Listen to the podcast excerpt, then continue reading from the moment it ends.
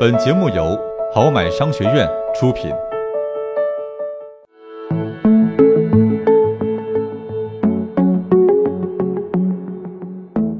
欢迎收听今天的《基点经济学》，我是好买哥，我是瑞比。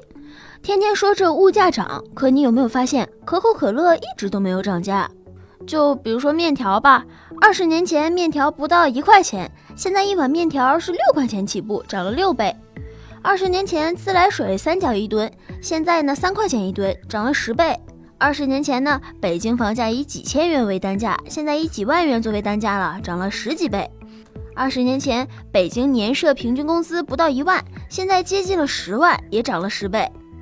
可口可乐二十年不到三块，现在还不到三块，即使有瘦身，涨幅也很小。那这是为什么呢？首先说说饮料行业的特质和商业模式。碳酸饮料的毛利率很低，连可口可乐的毛利大约只有十几个点，所以饮料行业必须成规模才赚钱。因为如果规模达不到，就没办法分摊成本。国产饮料里很难达到可口可乐这么大的规模，所以成本呐卡在那儿。在终端店铺方面，可口可乐也可以享受到规模经济带来的巨大优势。以中国为例，全国有几百万家零售网点，铺点越多。固定成本越高，但相应的销量越大。交通和物流的发展使得单品饮料的运输成本下降，抵消了其他成本的提升。同时，市场竞争更加充分，让涨价的可能降低。同类可替代的饮料很多，你一定要高价，消费者马上喝别的了。所以啊，如果不能走量，碳酸饮料这个市场其实没啥赚头。销售量大的公司在降低生产成本和摊平销售费用方面都占有更大的竞争优势。可乐只要保持规模，并通过规模带来市场垄断的地位，就可以赚到不少的净利润。所以啊，可乐用低售价保持最大的销量。碳酸饮料是个寡头市场，可口可乐唯一的竞争对手是百事可乐。美国经济学家保罗·斯维奇曾提出，在寡头市场里，如果一个寡头厂商提高价格，其他寡头厂商不会跟着提价，单独提价厂商销售量会减少很多。如果一个寡头厂商降价，其他寡头厂商为了避免销量损失，也会选择降价。因此，厂商销售量增加也是有限的，这就是跟跌不跟涨。来看下一条消息：凡是一个人享受不到的优惠，都是变相的单身税。想知道你单着这么多年多花了多少钱吗？首先要说明的是。单身税这个税种本身不存在。嗯，我们指的是你因为单身而不得不面对的损失，或者无法享受的福利，也就是变相的单身税。先说损失吧。据调查，在一二线城市，据调查，在一二线城市，独居者的平均月供是四千二百四十一元，是有家有室的一点九倍。还有物业费、宽带费、暖气费等等。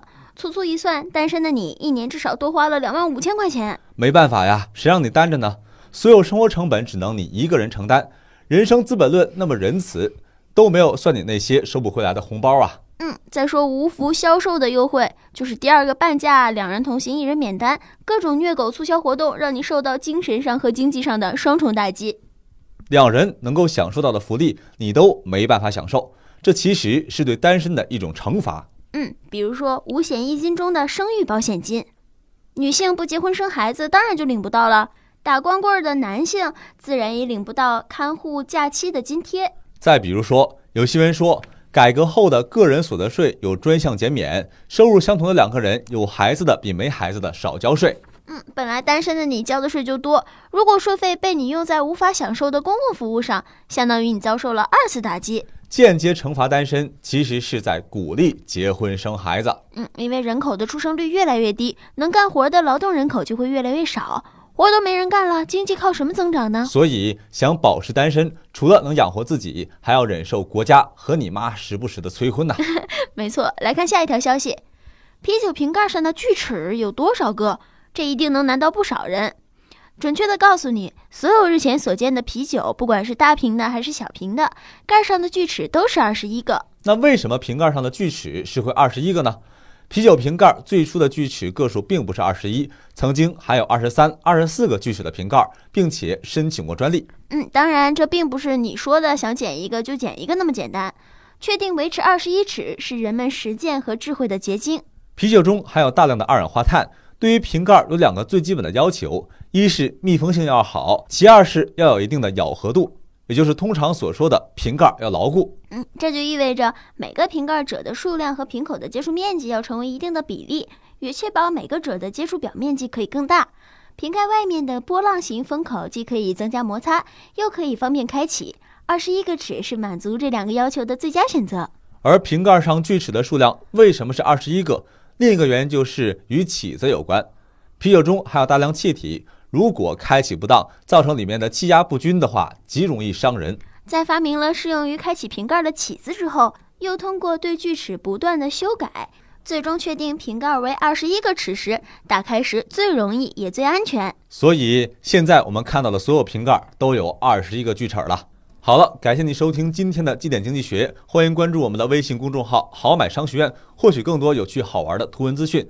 同时，也可以订阅电台，及时获取更新通知。我们下期见。